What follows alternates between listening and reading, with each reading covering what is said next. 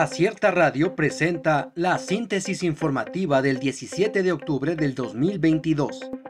Burócratas de Oaxaca seguirán cobrando sueldos sin trabajar. Apenas se cumplieron dos semanas del regreso a labores de agremiados del Sindicato de Trabajadores de los Poderes del Estado e instituciones descentralizadas de carácter estatal de Oaxaca, cuando ya volvieron a ausentarse de sus puestos de trabajo, esto sin dejar de percibir sus salarios. Internado de Reyes Mantecón, un espacio para la corrupción.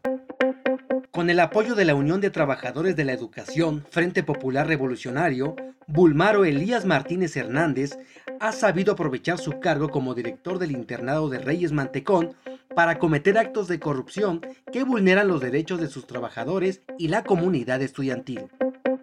AMLO acepta que no va a alcanzar a reparar todo el daño del neoliberalismo.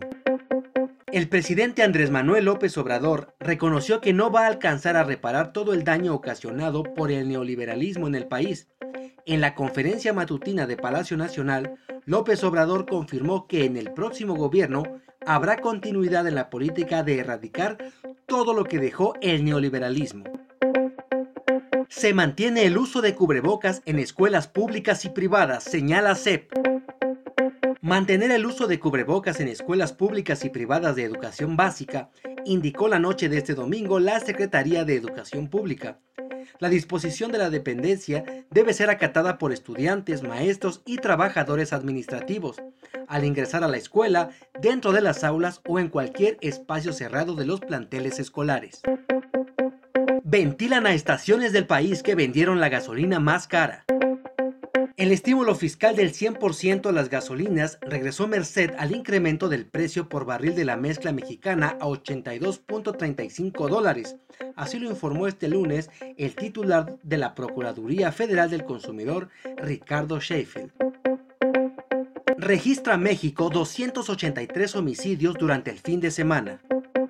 El fin de semana comprendido del 14 al 16 de octubre fue el más violento en lo que va del año, con 283 asesinatos.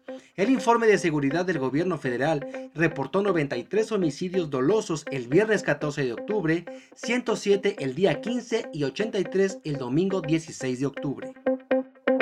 Venta de boletos para el Mundial de Qatar supera el 90%.